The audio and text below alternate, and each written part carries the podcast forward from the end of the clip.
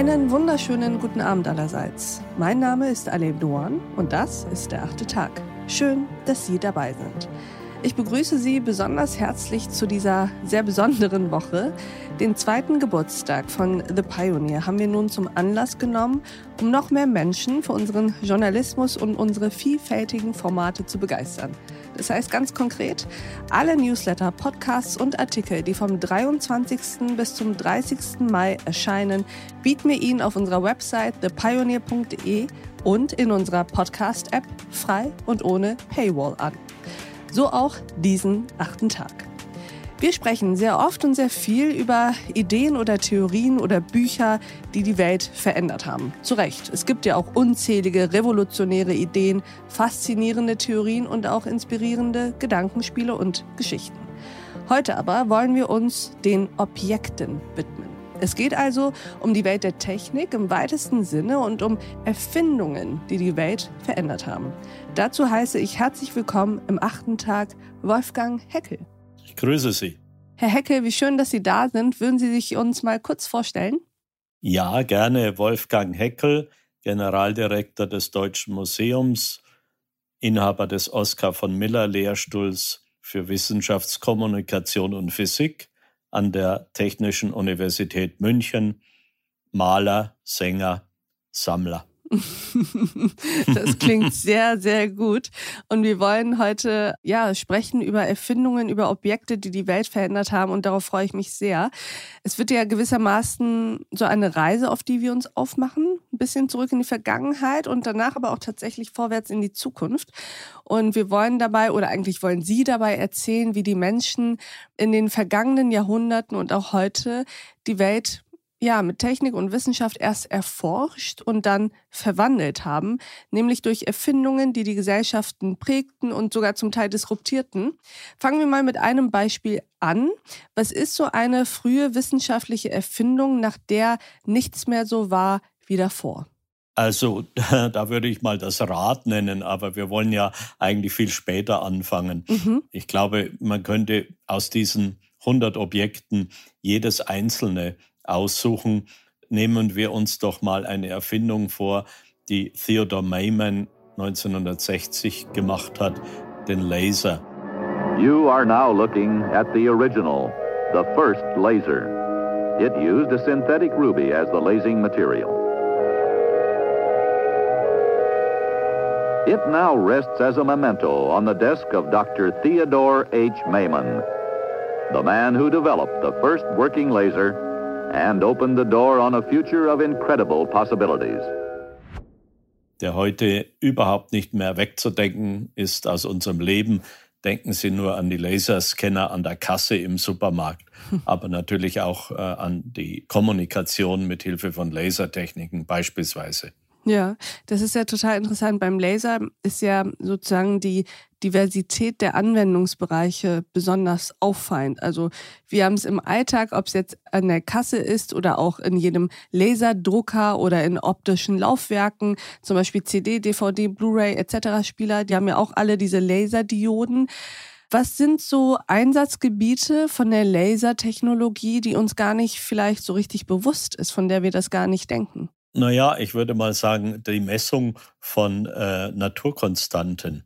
Mein Habilitationsvater, Professor Ted Hensch, hat ja den Nobelpreis für den Frequenzkamm bekommen. Mhm. Und das ist eine Methode, die Laser als Basis hat, mit der man Frequenzen und damit eben auch letztendlich Entfernungen beispielsweise so genau messen kann wie nie zuvor. Auch Entfernungen die weit über die Erde hinausreichen. Und wenn wir heute die Laufzeiten von Signalen beispielsweise durch relativistische Korrekturen zurückzuführen auf äh, die spezielle Relativitätstheorie von Albert Einstein zurückführen. Und wenn wir die einbauen müssen in unsere Telekommunikation, dann tun wir das eben auch dadurch, dass wir mit dem Laser Auskunft darüber bekommen, wie wir das machen müssen. Ja, können Sie noch mal die Funktionsweise erklären dieser speziellen Lasertechnologie zur Messung von Entfernungen, wie Sie es bei Ihrem Habilitationsvater gelernt haben, der ja dafür den Nobelpreis bekommen hat? Ja, vielleicht darf ich erst mal sagen, äh, Theodor Maiman, der Erfinder, ja. hat das natürlich überhaupt nie antizipiert, dass der Laser seine Erfindung äh, so ungeheuer viele Anwendungen finden wird. Für welche Anwendung hatte er das denn damals eigentlich? Eigentlich nur eine Lichtquelle herzustellen, die besonders stark ist, kohärentes Licht aussendet. Okay. Wenn Sie äh, das Bild in dem Buch äh, Die Welt der Technik und 100 Objekten aus dem Deutschen Museum, wenn Sie das entsprechende Kapitel anschauen, da ist ja ein Bild drin und der, da würde ein Laie jetzt nicht erkennen, dass das ein Laser sein soll oder der erste Laser dieser Erde. Das ist einfach ein Rubinstab, der ist so schön äh, rot, äh, der ist vielleicht 10, 15 Zentimeter lang und darüber äh, gestülpt ist eine spiralförmige Blitzlampe, ja. äh, die man überall damals auch kaufen konnte, bei Konrad quasi in äh, USA, jetzt vergleichsweise Konrad Radio Shack, sage ich mal. Und äh, man kann mit Hilfe dieses, äh, dieser Blitzlampe erreichen, äh, dass ein Effekt, der in der Atomphysik bekannt ist, tatsächlich passiert, dass nämlich äh, alle Lichtteilchen, die von diesem Rubinstab, von diesem roten Rubin-Laserstab ausgesendet werden, kohärent, also sozusagen im Gleichklang ausgesendet werden. Und das ist eine besonders klare gebündelte, starke Lichtquelle, die dadurch entsteht. Weil sich das Licht eben nicht so diffus verteilt, sondern nee. sehr klar konzentriert ist. Laserpointer kennt doch jeder. Klar. Ne? Mhm. Wir denken aber auch an die äh, dystopischen Anwendungen, sage ich mal, äh, Star Wars äh, Trilogien und Geschichten und Kinofilme und da kommen ja Laser dann immer auch als Waffe vor. Ja. Also die äh, Anwendungen, die so vielfältig sind, aber insbesondere würde ich lieber reden äh, über zum Beispiel Anwendungen in der Medizin. Wenn Sie heute Ihre Hornhaut lasern lassen, so mhm. einfach am Flughafen in einer Stunde, äh, um dort äh, eben äh, Augenlinsenkorrekturen vorzunehmen, ist das natürlich eine wunderbare medizinische Anwendung, äh, völlig unblutig fast und äh, eben äh, mithilfe eines gebündelten äh, Laser heißen quasi Lichtstrahls und nicht mehr mit dem Skalpell. Ja, verstehe. Und das hat aber Theodor Mayman alles nicht vorhersehen können. Übrigens äh, hat er auch nicht den Nobelpreis äh, dafür bekommen. Das war schon, äh, ist schon eine interessante Wissenschaftsgeschichte auch. Und die Geschichte, wir erzählen ja äh, die Objekte, die in diesem Buch vereinigt sind, dargestellt werden, die habe ich auch äh, unter der Maßgabe ausgesucht, dass ich gesagt habe, wir müssen Geschichten erzählen. Also nicht nur, dass diese Objekte in der Gesellschaft relevant geworden sind, Technik spielt ja nur eine Rolle, wenn sie in der Gesellschaft eine Rolle spielt, sondern dass wir auch Geschichten damit verbinden können. Und hier ist eine kleine Geschichte, dass äh, Kathleen Mayman, die Frau von Theodor Mayman, äh, mich im Deutschen Museum besucht hat und uns eben diesen Laser äh, angeboten hat zum Kauf damals. Für wie viel Euro? Für wie viel Euro verkauft man so etwas eigentlich? das wollen Sie, das wollen Sie besser nicht wissen, glaube ich. Nee, er wird mich jetzt wirklich, also wenn Sie das mit uns teilen dürfen, würde ich mich freuen. Das ist ja schon sehr interessant. Also eine äh, siebenstellige Summe. Ja. Oh, okay. Interessant. Aber dann äh, gab es die Geschichte eben, die geht nämlich weiter. Professor Welling, äh, ein Physikerkollege aus Deutschland, hat zu der Zeit, als Theodor Mayman Geld von äh, amerikanischen Wissenschaftsorganisationen für seine Entwicklung beantragt hat, ihm dieses Geld in seiner Position damals gegeben. Äh, er Verstehe. war dort also federführend tätig in der Verteilung von sogenannten Grants. Und als Dank dafür, als äh, Professor Welling, der jetzt auch schon in seinen 80er Jahren ist und ein guter Freund eben auch des Deutschen Museums unseres Hauses ist, als er davon erfahren hat, dass das Deutsche Museum von Meisterwerken der Naturwissenschaft und Technik, wie es im Untertitel heißt, äh, keinen ersten Laser äh, beherbergt hat er sich aufgemacht und hat gesagt, ich habe damals als Dank dafür, dass ich Theodore Mayman äh, geholfen habe, überhaupt ähm, seine Erfindung machen zu können in seinem Labor, hat er mir einen der ersten Laser geschenkt und den schenke ich jetzt dem Deutschen Museum damit auf alle Zeiten unsere Besucherinnen und Besucher diesen ersten wunderbaren Laser sich anschauen können, erfühlen, ersehen, erschmecken fast, möchte ich sagen können, dass der Laser tatsächlich äh, existiert, dass es keine Fake News Bilder oder so ähnlich sind mhm. und wir unseren Bildungsauftrag wahrnehmen können dadurch.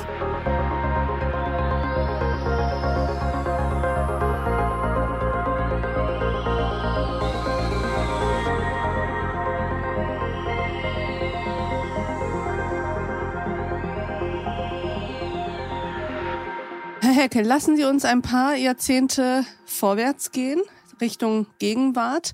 Und wenn ich richtig informiert bin von den vielen hundert Objekten, die Sie so wahnsinnig wertvoll und auch tatsächlich wichtig empfinden, käme dann auf dem Weg ins Heute das Rastertunnelmikroskop.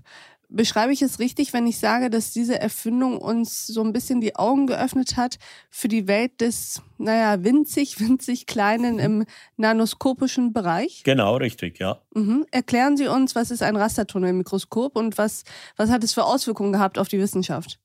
Also ein Rastertunnelmikroskop äh, kann man sich vorstellen wie einen altmodischen Plattenspieler mit einer Nadel an der Spitze mhm. und die Nadel tastet eine Oberfläche ab. In diesem Fall hat mein Postdoc-Vater Gerd Binnig, der den Nobelpreis für dieses Rastertunnelmikroskop zusammen mit Heini Rohrer 1985 bekommen hat, eine besonders spitze Nadel verwendet, nämlich eine atomarspitze Nadel. Das ist eine Nadel aus Wolfram, wo am Ende äh, ein Atom sitzt. Ach, krass. Und wenn man mit dieser einatomaren Nadel äh, zum Beispiel eine Kristalloberfläche rasterweise, deshalb Rastermikroskop, abtastet, dann kann man eben einzelne Atome sichtbar machen. Einzelne Atome, die auf der Oberfläche dieses Kristalls sitzen, richtig? Genau, ja. Ah, jedes, ja, okay. äh, jedes Objekt besteht ja aus Atomen, nicht? Ja. Die, die griechische Idee des Atomos, des unteilbaren kleinsten Teilchens, das zwar noch nie jemand gesehen hat, das aber für die Physiker und für die Naturwissenschaftler und die Menschen natürlich existent war. Aber Gerd Binnig hat mit seiner Erfindung zum ersten Mal ein mikroskopisches Bild in milliardenfacher Vergrößerung. Schließlich ist ein Atom ungefähr nur ein Nanometer, also ein Milliardstel Meter groß und mit dem bloßen Auge nicht sichtbar. Aber mit dieser äh, Technik äh, kann man eben einzelne Atome sichtbar machen, aber nicht nur sichtbar, man kann auch einzelne Atome bearbeiten. Wahnsinn. Und damit tritt man ein in die Welt, wie Sie so schön gesagt haben, des Ultrakleinen, in die Welt des Nanoskopischen, in die Welt der Nanotechnologie, und zwar der praktischen Nanotechnologie. Ja, letztlich auch in die Welt ja, der Atome. Also das finde ich ja sehr, sehr beeindruckend. Erstmal überhaupt diese Nadel, die so spitz ist, dass am Ende nur noch ein einziges Atom sozusagen sitzt, ja. mit dem man dann wiederum Oberflächen so, ich sag mal, abtasten kann, Jawohl. dass man sozusagen sich ein Bild im wahrsten Sinne des Wortes von diesen Oberflächen machen kann. Genau. In dem Buch ist ein Bild äh, auch drin, dass ich, nachdem äh, Gerd Bennig mir das beigebracht hat, die Technik, dass ich gemacht habe von einer Kristalloberfläche, wo ungefähr 43 äh, Schwefelatome zu sehen sind. Aber äh, das Besondere, ich habe eins dieser Schwefelatome mit dieser spitzen Nadel, die kann man nämlich als Werkzeug benutzen, rausgekickt. Ich muss jetzt mal eine völlig unqualifizierte Frage stellen, Herr Heckel, aber wie sieht ein solches Atom eigentlich aus? Naja, sehen ist immer eine komplizierte Art von Wechselwirkung zwischen einem Empfänger und einem Sender. In diesem Fall, einfach gesagt, ist es eine elektronendichte Wolke, ein weißes, rundes Kügelchen, mhm. das man sieht. Und um das nochmal so ein bisschen zu veranschaulichen, in welchen Größenkategorien wir hier unterwegs sind. Sie sagten ein Milliardstel Meter. Wenn wir das mal jetzt vergleichen würden mit einem Sandkorn, können Sie da einen Vergleich aufstellen, wie groß verglichen mit einem Sandkorn ein Atom ist? Nur wenn wir sagen, ein Millimeter vielleicht wäre ein Sandkorn, sagen wir mal, dann haben wir also 10 hoch minus 3 Meter und ein Atom, sagen wir mal, ist 10 hoch minus 9 Meter, dann haben wir einen Faktor von 10 hoch 6 äh, dazwischen, äh, also eine Million. Eine Million mal kleiner. Also eine Million Atome würden zusammen ein Sandkorn ergeben. Ja, als Volumen sehr viel mehr. Okay. Also nur in eine Dimension. Verstehe, okay. Also äh, eine Million hoch drei, also äh, 10 hoch 18 Atome ungefähr. Wahnsinn. Also eine 1 mit 18 Nullen. Verstehe. Ja. Also ich verstehe natürlich überhaupt nichts, aber ich verstehe sehr klein. ja, genau. Man kann sich so gut merken, Frau Dorn. Ihr Haar wächst in einer Sekunde einen Nanometer. Ah, auch abgefahren. Dafür liebe ich ja Naturwissenschaftler, dass sie mit solchen abgefahrenen Vergleichen um die Ecke kommen. Aber sagen Sie mal, zu was hat diese Rastertunnelmikroskopie eigentlich jetzt noch geführt, ja. außer dem, ich sag mal, recht wissenschafts internen Fortschritt atomare Oberflächen abtasten zu können.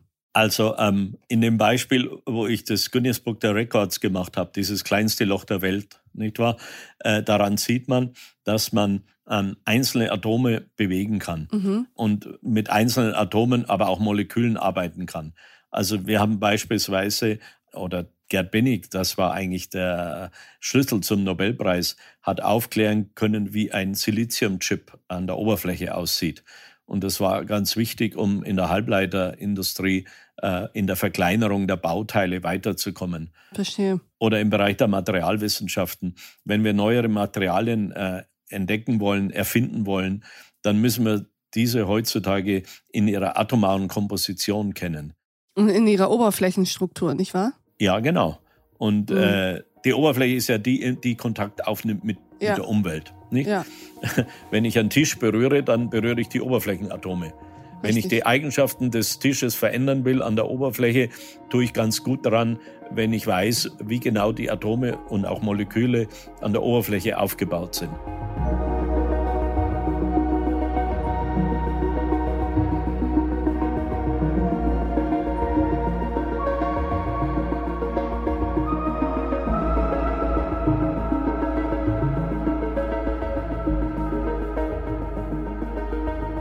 Lassen Sie uns, Herr Heckel, in das Heute kommen, in die Gegenwart und dann ja auch so einen kleinen Ausblick werfen. Das Objekt oder besser gesagt die Erfindung, die Sie sich ausgesucht haben, äh, von der Sie sagen, das ist aus der Gegenwart und kaum zu bemessen, wie wertvoll das wird für unsere zukünftige Forschung auch, das ist die Messenger-RNA, richtig? Ja. Und die kennt nun dank Corona ich würde sagen, jeder, ja. nicht nur Physiker, nicht nur Chemiker, nicht nur Mediziner. Erzählen Sie uns, was es mit dieser Erfindung auf sich hat oder mit dieser Erkenntnis. Also da könnten wir jetzt wieder eine ganze Sendung drüber machen. Mhm. Denn die Natur hat eine Messenger-RNA erfunden, um die DNA zu schützen, wenn sie sich im äh, Ribosom, das ist in jeder unserer Zelle die Fabrik, die die Proteine herstellt, ihre Information abzuliefern hat damit äh, das Ribosom die Aminosäuren zu einem Protein zusammenbauen können. Und das ist eine Erfindung in der frühen äh, Zeit der Lebensentstehung, also vor Milliarden Jahren.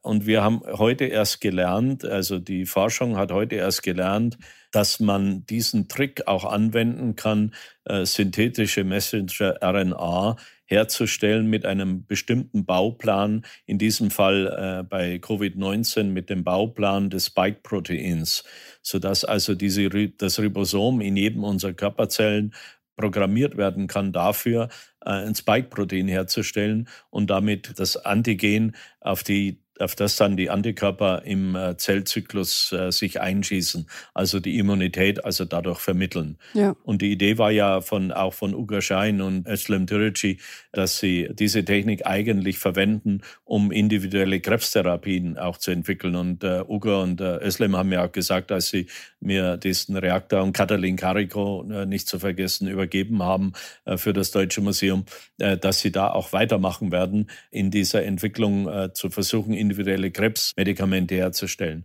Aber nachdem nun mal Covid-19 dazwischen gekommen ist, haben die fantastischerweise es geschafft, andere Firmen ja auch, auch, wie wir wissen, also nicht nur BioNTech, sondern auch Moderna und, und äh, CureVac und so weiter, mhm. umzuschalten, um diese Technologie, Messenger-RNA-Technologie, zur Herstellung sozusagen einer Immunität bei den Menschen äh, zu verwenden. Wenn Sie mal für einen Laien beschreiben müssten, wie revolutionär das eigentlich ist in der Medizingeschichte. Welche Vergleiche würden Sie da vielleicht auch ansetzen?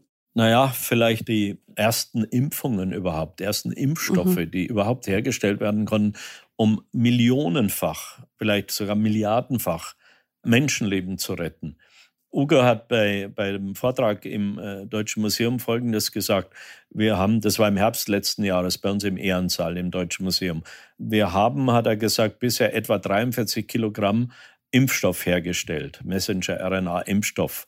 Und wir haben diesen Impfstoff an circa zwei Milliarden Menschen verimpft und davon vielleicht 200.000 äh, Menschenleben äh, gerettet wirklich. Wie hm. großartig ist denn das? Was für eine großartige Erfolgsgeschichte und ein Beispiel, wie ähm, eben in diesem Fall naturwissenschaftlich-technische Entdeckungen, Erfindungen und letztendlich natürlich auch deren marktliche Umsetzung hier in ein Vakzin gesellschaftlich relevant geworden sind, weil sie Menschenleben direkt retten. Und ich finde, einen besseren Abschluss hätte dieses Gespräch gar nicht finden können als die ja rhetorische Frage, wie großartig ist denn das? Nämlich, es ist in der Tat sehr großartig und es war auch großartig, Herr Heckel, dass Sie bei uns im achten Tag waren und uns mit auf diese Zeitreise genommen haben, wenn auch nur zu drei solcher wichtigen Erfindungen, aber immerhin, ich finde, daraus ist sehr klar geworden, wie faszinierend und gesellschaftsrelevant Wissenschaft und Forschung eigentlich sind. Gerne. Wir haben noch 97 andere in dem Buch und äh, hunderte andere, die noch kommen werden. Das nächste Buch heißt Die neue Technik in 100 Objekten. Lieber Herr Heckel, vielen Dank, dass Sie bei uns am achten Tag waren. Gerne. Und ich danke auch Ihnen, liebe Hörerinnen und Hörer, fürs Mithören und Mitdenken. Und ich würde mich freuen, wenn wir uns im nächsten achten Tag wieder begegnen. Bis dahin, auf sehr, sehr bald. Ihre Alef Doan.